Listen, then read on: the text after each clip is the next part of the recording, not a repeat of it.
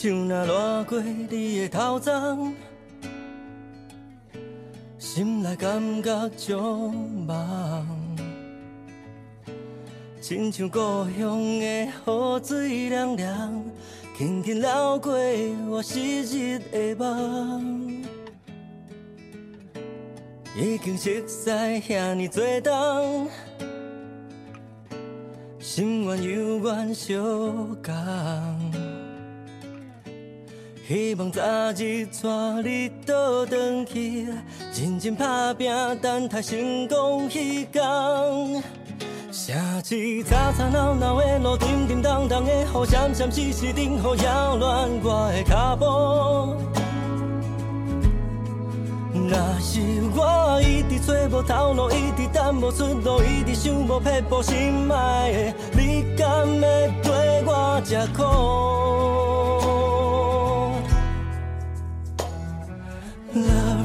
？Love river 流去倒来面浓，我为何心遐尼脏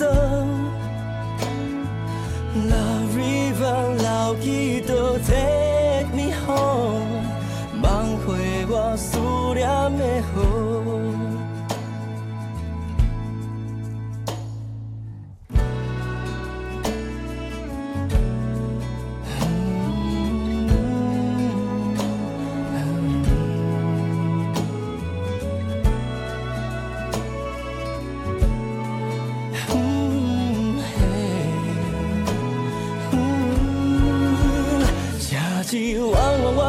路，冷冷淡淡的雨，冷冷暖暖等候变甲遐尼清楚。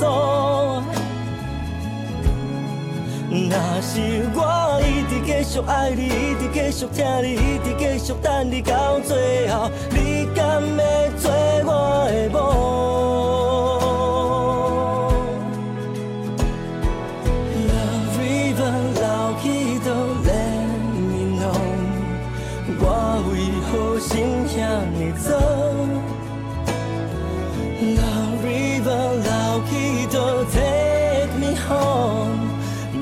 梦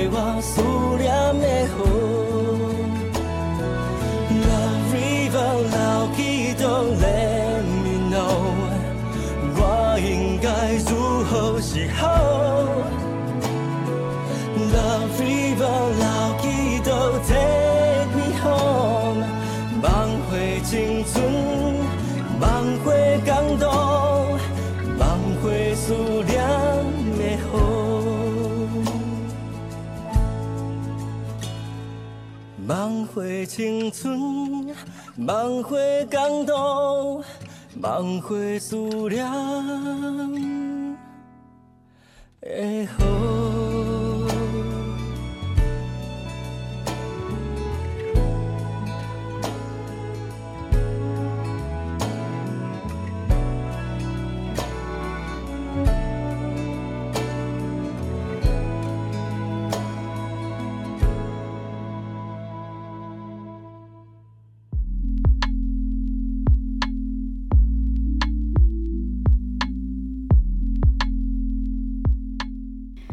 收听成功电台 CKB Life 成功快递，大家好，我是班班。每个礼拜一到五下午的三点到四点钟，在成功电台网络频道与您陪伴一小时的时间。欢迎各位可以来到成功电台官方网站 triple w 点 ckb 点 tw 收听我们的节目，也可以到成功电台 YouTube 的官方频道，一样都可以收听到哦。那从中午十二点开始呢，成功电台的主持群好就为大家带来一连串的节目。中午十二点到下午的两点钟，由小新和阿坤为大家带来你好成功，你好成功。下午两点钟，由小林为大家带来音乐中破塞。下午三点，由班班，就是我本人，为大家带来成功快递。本节目由李贺公司独家赞助。节目当中分享的产品资讯，如果你想要购买或者是有任何疑问，欢迎您拨打零七二九一一六零六空七李九一一六空六。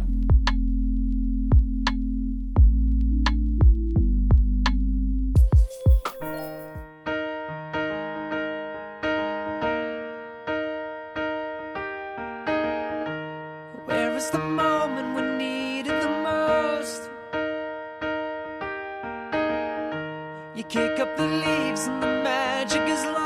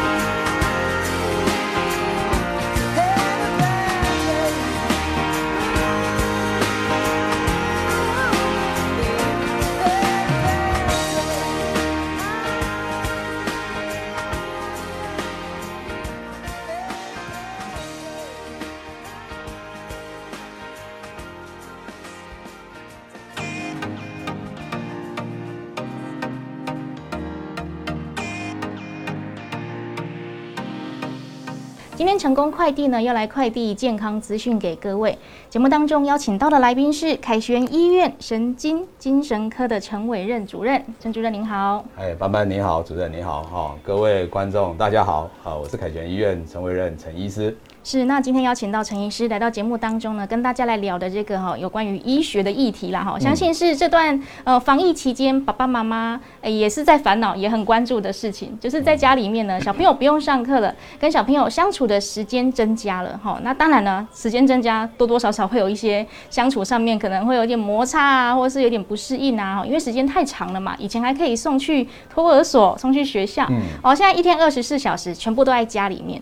那有时候小朋友可能他们做的一些行为动作，你会觉得说啊，怎么那么不乖？吼是啊，干呢？哎，都不学好哈。其实这个时候呢，真的是小朋友不乖吗？还是说爸爸妈妈不懂小朋友他想要哎表达的心情是什么？就是今天要跟大家来聊的议题哦。好，那我们来先跟哦陈主任来聊一聊哈，为什么哦最近这个教养小朋友、教养孩子这个议题，在这个时代呢越来越重要呢？呃，的确哦，今天这个议题其实越来越被人家重视。到底是孩子遇到了麻烦哦，还是他在找我们麻烦？对这种呃不同的角度看起来，它有不同的答案哈。对。那这个议题为什么越来越值得我们重视的原因，是因为呃，高雄，我我不知道主持人前呃上个月而已哈，嗯上个月底在高雄就有一个国二女生呃跳下去哈，跳下河里面去。对，那可能她也是遇到问题，嗯那可呃周遭的人呃这些球可能没接好哦。嗯那在前几年，我不知道你有没有印象，在北一女中哈，她说她呃她死掉了哈，自杀身亡了。嗯自杀身亡以后，她留下了她的字，她一些文字写说，在蚊子的世界里没有分数。哦哦，，蚊子的世界里没有分数，嗯那听起来，呃，妈妈、爸爸、老师，呃，我不知道无比的沉重。嗯哦，为什么这些议题会是最近一直在发生？嗯那我自己也是身兼呃全国自杀防治中心的副副秘书长哈、嗯那这个议题，尤其这一两年来哈，十五到二十岁左右的自杀，呃，嗯自杀议题越来越严重，越来越严重。哦增加了，嗯哦，增加了。那为什么越来越重？我想也合理啦哈，因为呃，现在人哈，爸爸妈妈以前青菜生的拢五个十个哈，那呃，我我这个年代至少三五个哈，对对对。那现在大概都一个两个甚至不生，对，所以越来越少的时候，你那个呃专注度、关注度就会越来越多，嗯。哦，越来越多，哦，那加上呃现在的社会哦，不像以前我们那么的单纯，一个价值观念可以用很久，嗯。现在好多的价值观念，很多的工作可能不几年就完全不变了，一直在翻新，社会的变化太大。我记得我呃以前在读医学院是呃台北读书的时候，读阳明医学院，我记得呃我我去看呃那个信义区那边，好多都还是未开发的地方。嗯，后来就变东区，你看盖了那个呃高楼那么多，嗯所以世界我们的变化步调太快了，又是这几年。对，超过以前我们那个社会变化，嗯所以以前我们很难想象，以前哦，比如说举个例子，班班你以前看同性恋议题，以前在我爸妈年代怎么可能讨论？嗯，哦，现在有一半的人觉得同性是可以领养孩子，或者讨论这个议题，一半同意，一半不同意，嗯，对吧？也就是这个议题已经慢慢很多的价值观、多元化的概念已经被普遍民众接受，接受，但是多元化的概念过程一定要付出一些代价，嗯，因为以前单一的话可能就比较单纯，嗯。你只要听我的。可是，多元以后过程中，大家会讨论当中，它就比较难以遵守一个规范，嗯，这也是一个问题哈、哦。那当然，社会的变化有一个很重要的东西，是以前现在的孩子跟我们以前没有的地方。嗯，班班，你觉得是什么可能会我知道，一定是网路，对，网络还好，嗯嗯，早期我那个年代，我大概五十岁，我那个年代有所谓的电视儿童，哦，对对对，对不对？对，后来有所谓的网络，网路，好手，机，呃网络，网络 还好呢，你知道吗？网络因为它又透过电脑，所以它的线还连在旁边，嗯，你不容易带着走，对对对，对不对？那以前电视更难，电视只有在一定的时间才有电视节目而。且时段还要挑，对，像以前报得一样中午的嗯十二点多那时候，你可能没有经验过。我还没有到那个经十二验，点多那种国小，我们以前躲到那边看，十二点多固定时间才能有时间看。对啊网络的时候二十四小时，但是以前的网络成瘾，你还有一个线连着。嗯，那现在不一样了啊，自从有手机以后，你知道手机它可以带着走，随时随地刺激那个音响，嗯，让孩子在里面投入很多，那就复杂，价值观、比较性就复杂多了。嗯哼哼。所以，我们现在孩子哈，跟以前孩子真的有很多的社会文化的脉络不一样。以后，你现在在面对同样的问题，我们以前单纯的我们，现在可不是那么容易的。嗯，因为他们接受很多的资讯，他们可能也知道说这该怎么样跟你一起思辨，是是 是，对，然后在这个过程当中，可能或多或少就会有一些摩擦其实这也是很多老师爸妈也鼓励孩子要去思考，对啊。但这过程中总是在会遇到一些问题的时候，嗯。呃，在他的前额叶还没有成熟之前，哦嗯，那脑袋瓜前额叶，我们脑袋有一个地方负责我们的抽象思考，它需要一定的年龄才会成熟。嗯，在还没有成熟之前，有时候孩子做的事情哦，有点幼稚，但他自己不知道，又以为他自己成熟，又以为自己成熟。自以为自己成熟，是是，那我问看看班班，你觉得所谓的青少年哦，几岁才叫青少年？你觉得青少年哦，定义呃十八岁。十八岁。未满十八岁叫青少年，十八岁以上成年，青少年这个这个名字哦，嗯。呃，很很有一点点吊诡，就是说早期，呃，我们做小孩跟大人，比如说梁山伯与祝英台，你知道那时候他们大概几岁在发生这些事吗？好像十几岁嘛，对，吧？十几岁就在准准备结婚生小孩的，嗯，罗密欧与朱丽叶的，也是十几岁，是，所以那时候只有小孩子跟大人，所谓的青少年就是小孩子跟大人中间的过渡期。对，那现在不知道为什么，那青少年的时期越来越长，三十岁跟你出，啊，别登大人的做贼，是因为不想长大吗？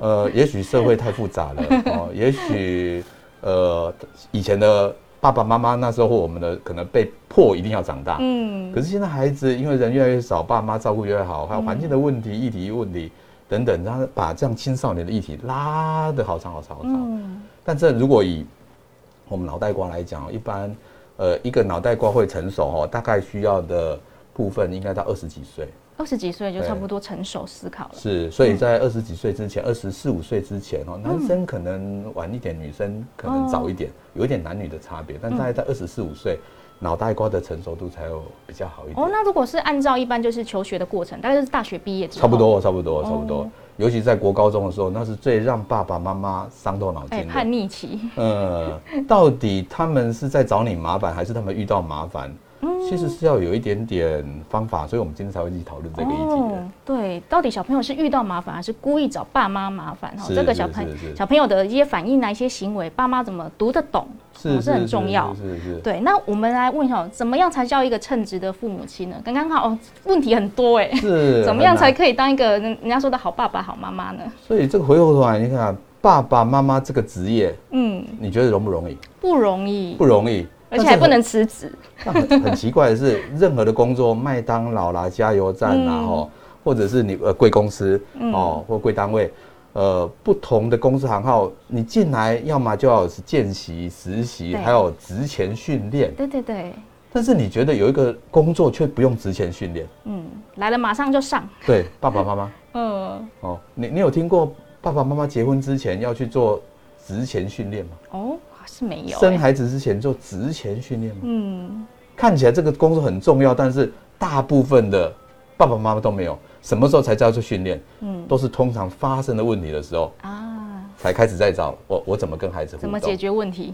嗯，是是是，所以这个问题就是，到底这个职前训练这个东西哈，呃，到底爸妈这个职业这个工作，呃，如果没有经过职前训练的话，嗯那我们后天我们做些什么来协助这个爸爸妈妈，才能这个呃，在能力上能够、哦能够增加，对对对所以是需要一点练习跟知能的。嗯嗯嗯，所以这个我们爸爸妈妈好爸爸好妈妈需要什么样的练习呢？，OK 好。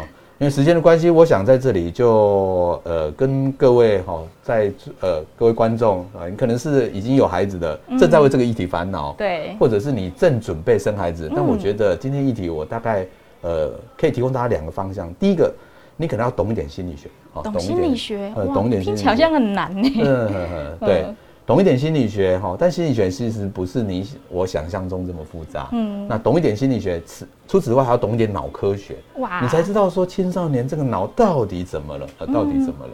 好所以哦简单来讲，我们如果能懂一点心理学，嗯。能够搞懂一点脑科学，你带着这样两个呃概念来看你孩子的话，那你的亲子互动，呃，就可以大大的增强你们亲子关系了。嗯，所以，我们陈主任是希望大家可以懂一点心理学，跟懂一点脑科学。那这嗯个听起来有点抽象，我们可不可以实物上哦，实际来具体跟大家来分享，是是怎么样去执行呢？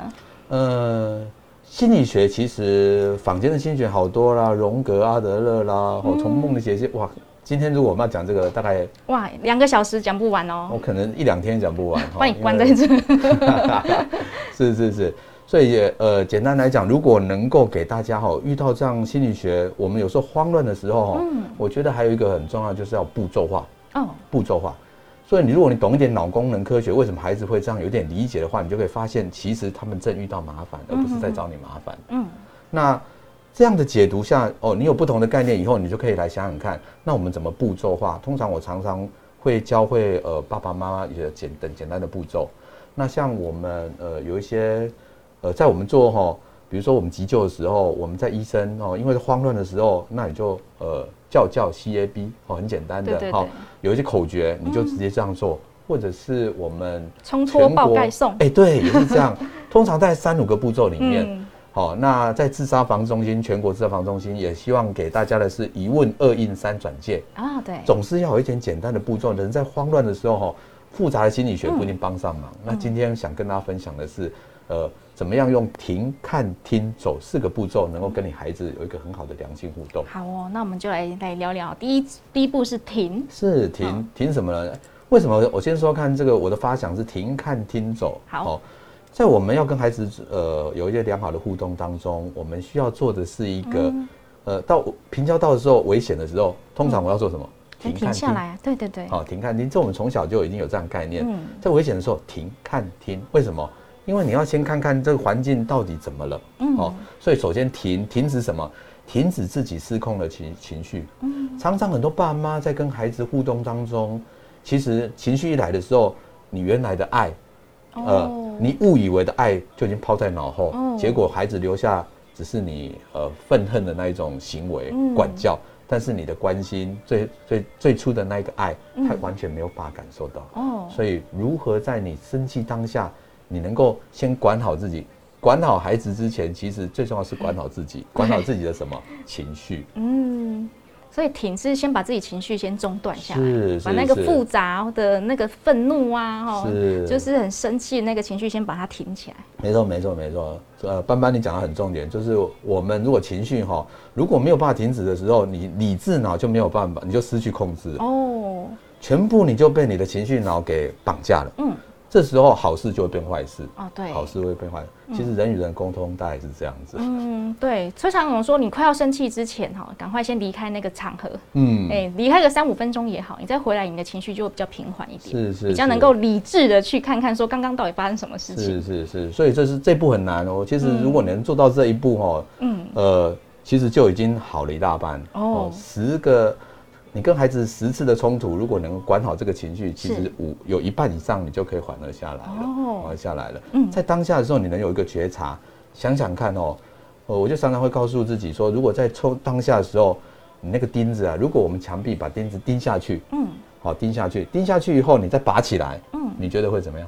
一个洞，一个洞，但后就来不及了。所以亲子的关系，每一次的管教冲突，嗯，那个钉子都钉下去。哦所以每一次你在情绪来的时候，你要可以问看自己说，嗯这样是你要的吗？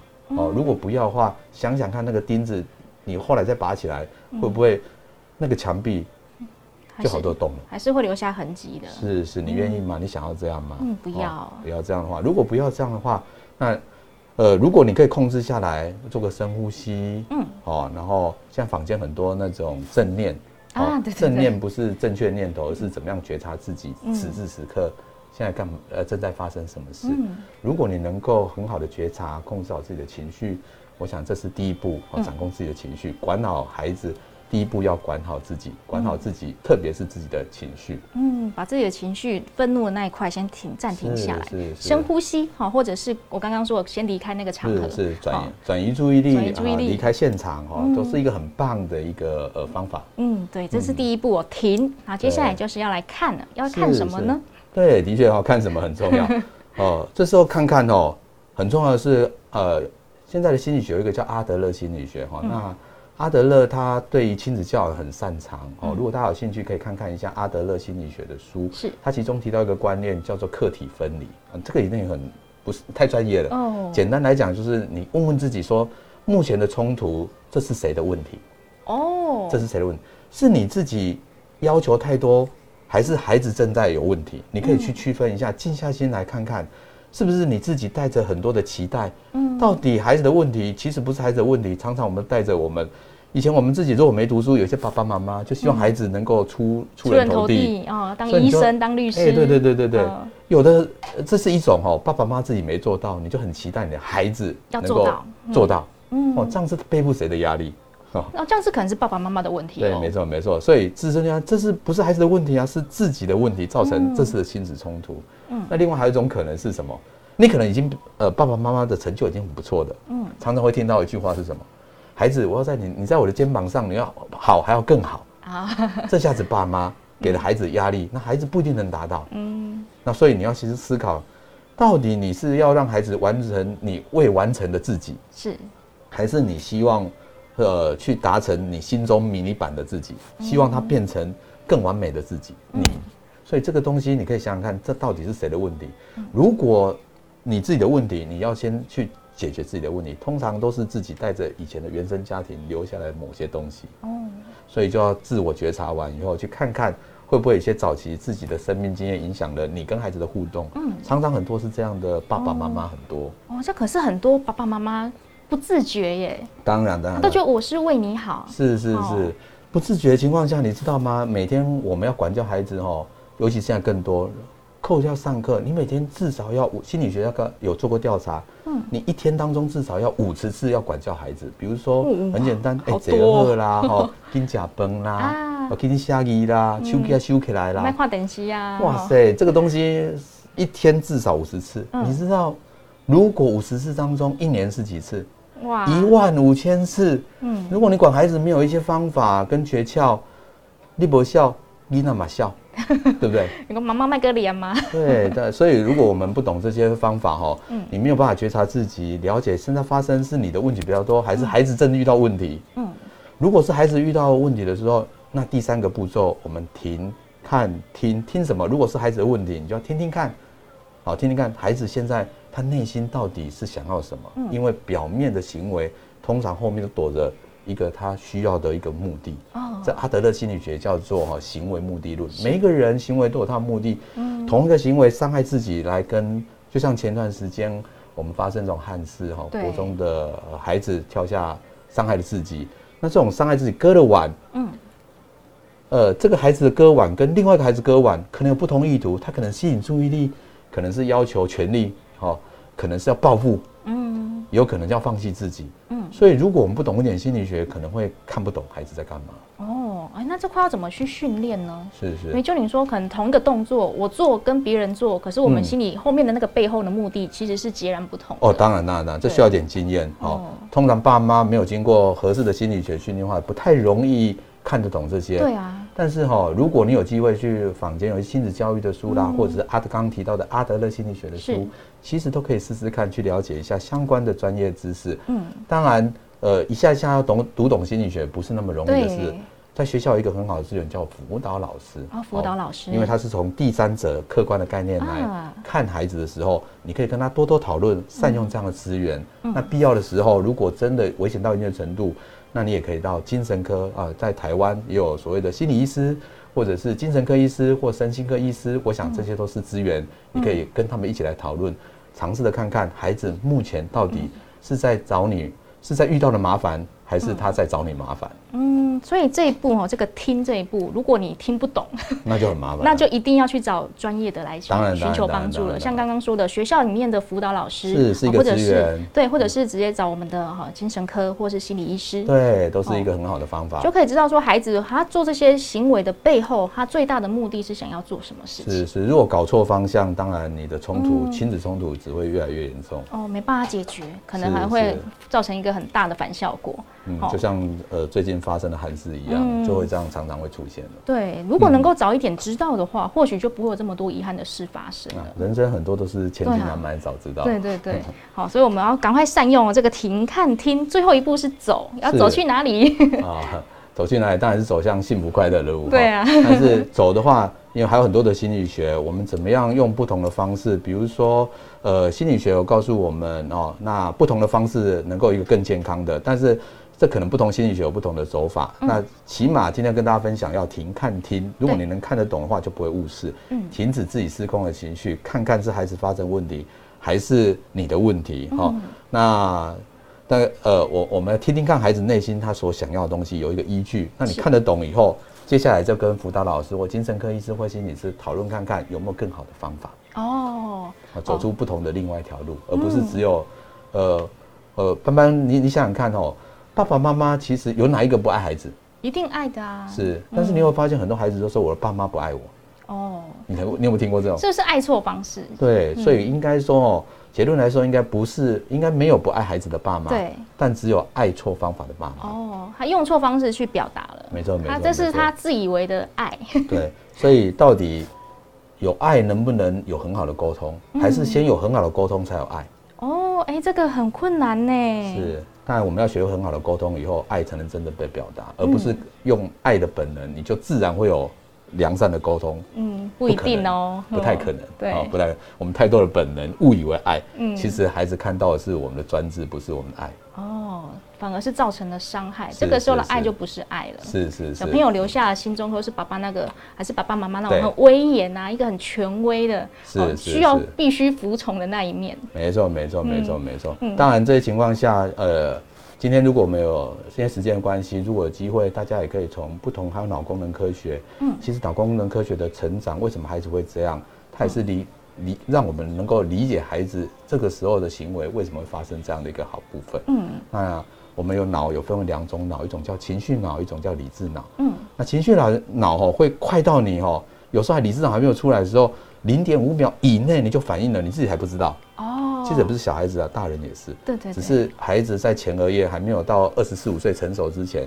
他的刹车器就更不灵敏了。嗯这下子青少年又有荷尔蒙的作用，哇，那不得了，冲突就会大大剧增。哇，那这个刚刚提到这个是脑科学，对不对？嗯哦，就是我们的情绪脑跟理智脑有时候就是互相管不住啦，是是 是，然后就造成了可能就是互相的一些冲突。没错没错没错没错。嗯，那那这一块可怎么样去改进呢？只能是让我们的大脑成熟到一个地步的时候，我们才能够说互相去牵制彼此嘛。是，呃，情绪脑跟理智脑，你可以想想看哦，就脑的脑的肌，你看我们肌肉一样，如果你知道脑功能哪里比较弱一点，你就可以训练它，就好像我们肌肉，就像最近我们呃奥运哈，不同的运动比赛，它需要练的肌力不太一样，对，对，有的人要腹肌，有人要背肌，有人叫呃灵巧协调性，是，那不同的运动，它需要着重的方法不太一样。嗯一样脑袋瓜在训练不同的位置的时候，它也可以需要不同的互动技巧。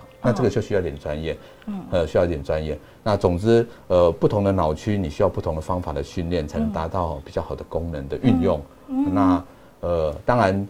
呃，这个时候就是情绪脑的，要最少要能控制下来，不要让情绪脑绑架了你，你才有理智脑做比较好的合理的亲子互动的去理解。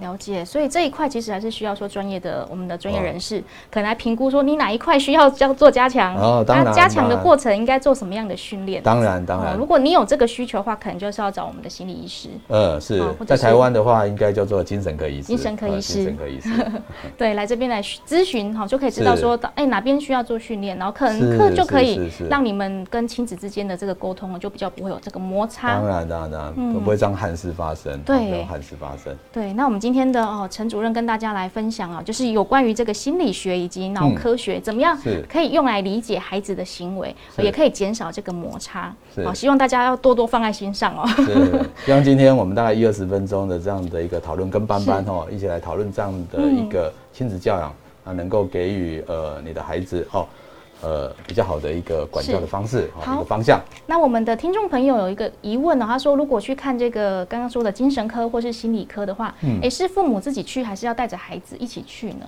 如果是发生就是家庭之间的这些问题的话，是是是，呃，这个问题很难用一个答案一个答案，因为人脑是复杂的哦。每一个家庭都复杂度很高，尤其是台湾，有时候在一个家丑不可外扬的这样的文化脉络对对下，对，你要大张旗鼓，爸爸妈妈、孩子一起来，有时候尤其是家中那个爸爸哦是最不容易。一起呃参与的。哦那理想中哈、哦，如果大家能一起来是最棒的。哦，但是呃，凡事也不是一定要达到理想就还能才能解决。嗯，那只要愿意来的，我想都可以是一个。呃，有些人从爸爸妈妈或者是孩子先改变，或者是妈妈改变以后，另外一半也会跟着改变，也不一定要全部来。但是理想的状况能够一起来，那是顶棒的一件事哦，情。一起来一起接受我们要解决这个问题的这个观念是最好的。当然，当然。对，哦那如果说可，我觉得还是要看每一个家庭遇到的问题是什么。对是是是，或许这些问题爸爸妈妈，哎，可能其中一个参与就可以，另外一个可能没有意见啊，是是或者是是小朋友他有什么样的想法，不想让爸爸妈妈知道，他只想他跟那个医生叔叔一起聊天没错，没也是有可能的没。错，没错。哦，所以基本上还是要说，我们先去挂第一次号，对，经过适当的评估，哦那每一个家庭不一样，即便要一起来，在我的经验当中，都会个别先了解，因为有一些议题，嗯可能不是那么容易在大家的面前一起讲，哦都要个别先有一些私密的谈吐、谈话以后，才知道哪些时候，嗯那治疗者或者心理师或者是医师才知道，呃，该说些呃保留哪些，该说些什么。该怎么去介入，对帮助你们之间的沟通。但是一开始一起来，先了解大概状况是合理的、嗯合理的。嗯对，所以如果 OK 的话，就是我们这家人一起来，一起知道说我们就是为了更好的方向来前进嘛那。家里的沟通模式此时此刻遇到什么问题？嗯，就可以透过这个问诊的过程当中，跟医师一起来呃来探讨、是评估是这样子。好，那我们的听众朋友哈，希望可以在今天的访谈当中呢，可以学到一些跟，哎，我觉得这个不只是可以用在亲子之间啊，就是一般的可能朋友之间啊，啊这个也是可以套用在里面是的。阿德勒心理学哦，他讲了一个很有，我觉得让我印象很深，就是呃，所有的问题哈、都是人际互动的问题。嗯其实凡是人都人与人相处就发生了一些问题。嗯如果没有好好的心理学，没有好的脑科学，那这下子人与人的互动常常误解的成本就很大了。哦，都是误会而产生这个摩擦的。是哦好，那今天非常感谢我们的陈主任来到节目当中。那节目的最后有没有要再跟我们听众朋友做一些小提醒、小叮咛的呢？是好。那很开心跟大家分享这样的心理学，就如班班哈主持人说的，人与人的互动哈，那需要一点练习。那心理学并不是想象中这么的恐怖，那其实也有很简易的心理学，有步骤化的心理学。那脑功能科学其实也不是那么的复杂。如果我们有效能的去学习一些呃可以步骤化啦、可以具体化的动作，那心理学跟脑科学其实在我们人生人与人互动当中，亲子关系、伴侣关系或工作关系都可以给你有很大的帮忙。嗯，好，那非常感谢我们的陈医师的到来，那也感谢我们听众朋友今天的观看，谢谢。是。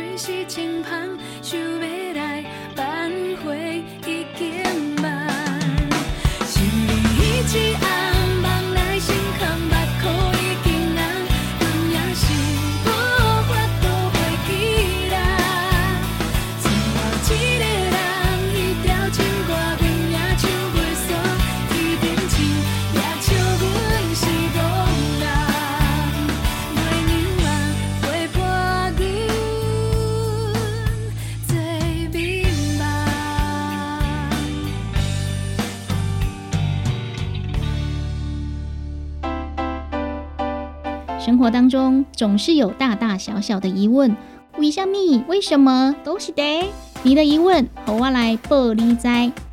欢迎收听《无讲你唔知》。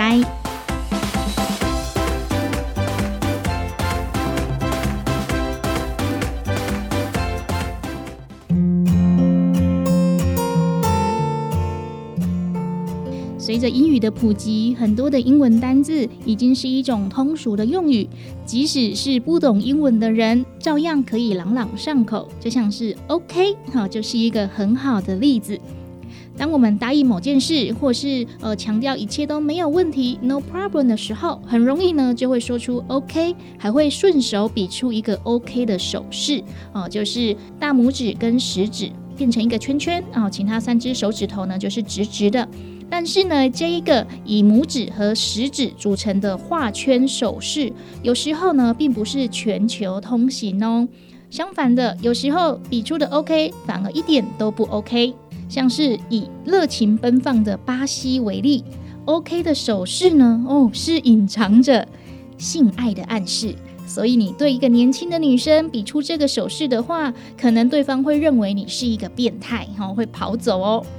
而在法国，这个手势呢，嗯，是代表女性的性器官。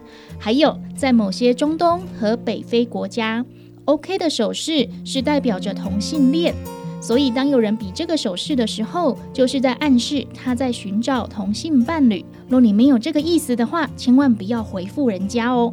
所以呢，到了国外呢，OK 的手势最好是不要乱比，免得不小心呢丢脸，还会惹祸上身。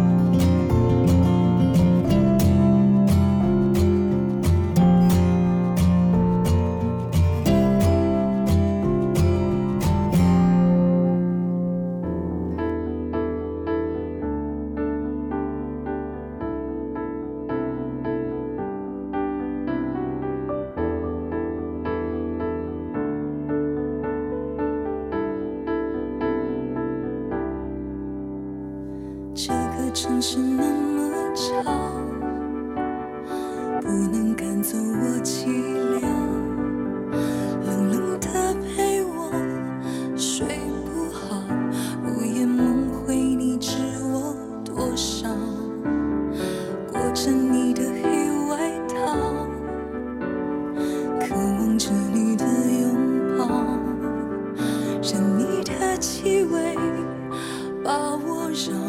这样恍恍惚惚到天亮，你可知道？我想你想你想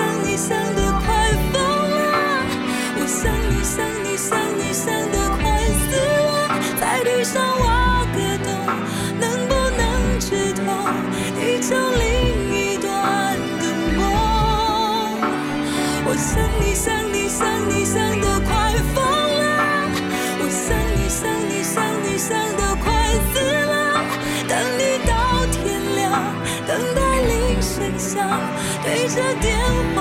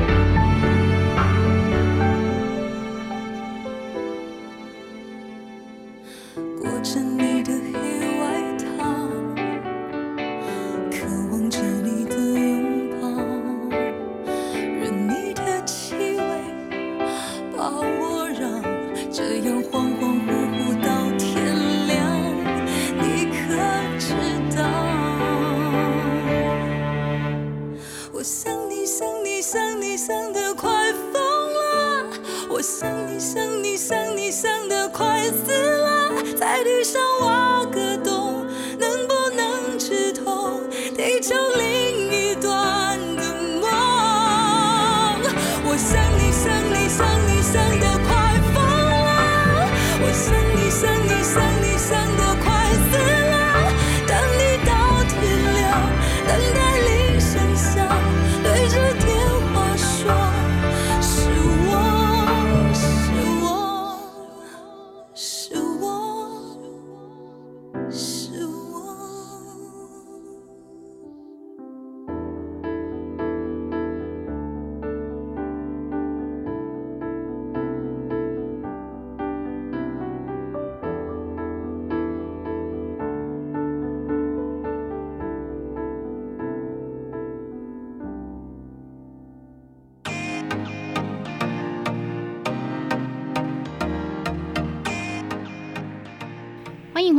功电台 CKB Life 成功快递，大家好，我是班班。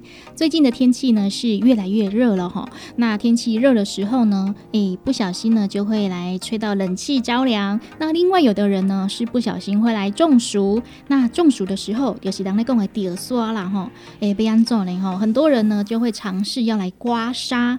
那今天就跟大家来聊一聊有关于刮痧的资讯哦。第一个呢，跟大家来分享的是刮痧的颜色。诶，人家说出痧的时候是越红越好吗？首先呢，先跟大家来介绍什么叫做刮痧。高雄农民总医院传统医学科的乔玉文中医师来表示呢，刮痧是在刮表皮的过程中带动毛孔的开合，让邪气可以发散，达到治疗效果。操作的过程呢，力道应该是要由轻渐进，就是要轻轻的哦，再慢慢的哦施加力道，那避免呢过度用力导致皮肤破损。同时呢，建议不要频繁的刮痧，因为呢太频繁的高频率的刮痧动作呢，会使微血管反复的破裂受伤，导致呢局部的肌肉筋膜纤维化啊。那民众呢在家自行刮痧的时候，刮痧的部位呢也要避免哦吹到风啊、受冷啊。同时呢，要把刮痧部位包覆良好哦，因为毛孔已经打开了嘛，哈、才不会让邪气又再次入侵。那刚刚提到了哈、刮痧的颜色是不是越深越好呢？大部分的人都觉得呢，出痧的颜色越红或者是越黑哦，效果才比较好哦。点点来变细面啊，那吼，哎出重手了吼。那医师也指出呢，在缺乏医药的古代，最早呢吼，真的只能用刮痧或是针灸来作为治疗疾病的方式。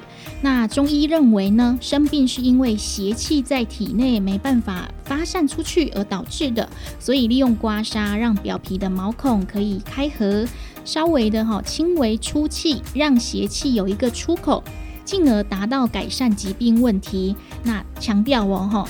刮痧自己刮痧呢，只要轻微的出痧就好了。出现红点丢 A 赛呀哈，因为有些地方呢，即便是你用力哈变细棉哈，像在刮刮乐一样拼命的刮，也不一定会出痧。那过于用力哈，反复的刮呢哈，真的不是刮刮乐了哈，是会淤伤哦，而且也没有办法达到理想的效果。医师表示呢，拿捏刮痧的力道，哎，真的是比较困难的哦。因为呢，专业的医师会依照部位的不同，还有体型呐、还有疾病状况来决定要用多大的力道。那如果说一般民众呢，我们在家自行来操作，建议呢一定要轻轻的开始，然后再慢慢的加重力道。那要控制在哈那个对方可以接受，不会感到特别疼痛，或者是呢表皮哦一点龙六破呀哈这种程度就可以了。同时呢，在刮痧的过程呢，哦也不要只拼命的刮，要看一下对方的反应有没有出现冒冷汗呐、面部苍白呀、头晕呐这种哦身体虚弱的征兆。如果一旦出现的话，就马上停止哦，哈，千万不要想说啊再刮一下就会好了哈，赶快停止哈，让他来休息。那刚刚我提到了哈，不同的部位要刮的力道跟手法也会不一样。那在部位的选择上呢，医师一般都会选择用背好来做刮痧。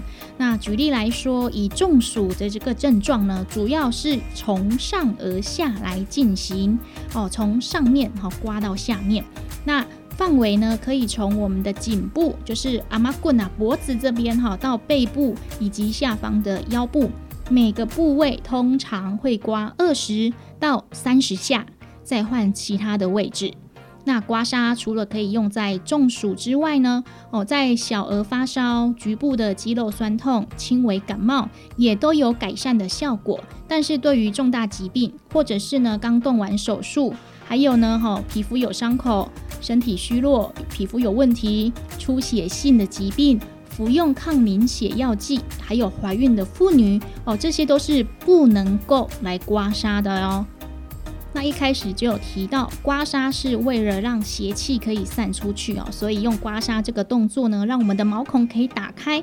所以呢，哈、刮痧完的两到三个小时，毛孔还是打开的状态，就要避免吹风、吹冷气，而且要把刮痧的部位呢包覆良好，才不会导致呢外邪入侵。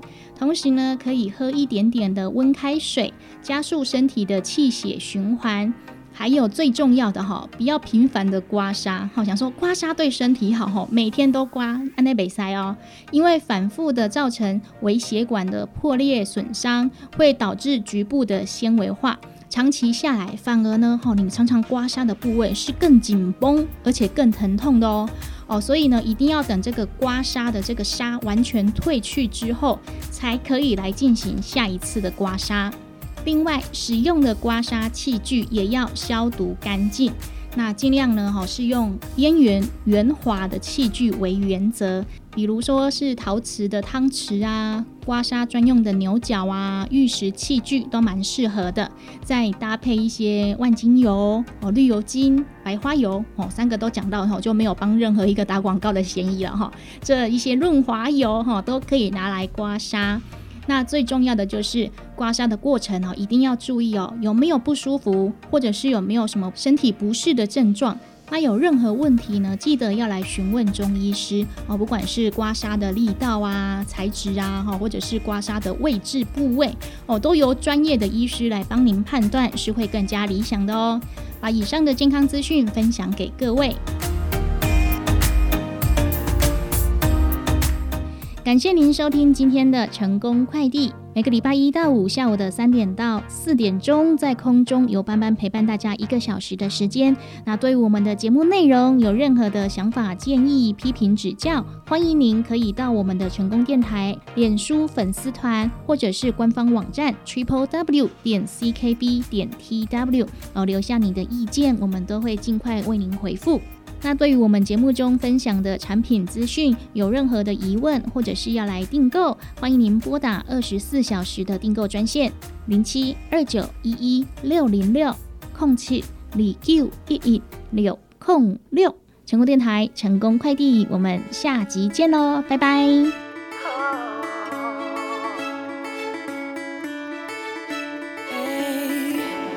我为你心跳，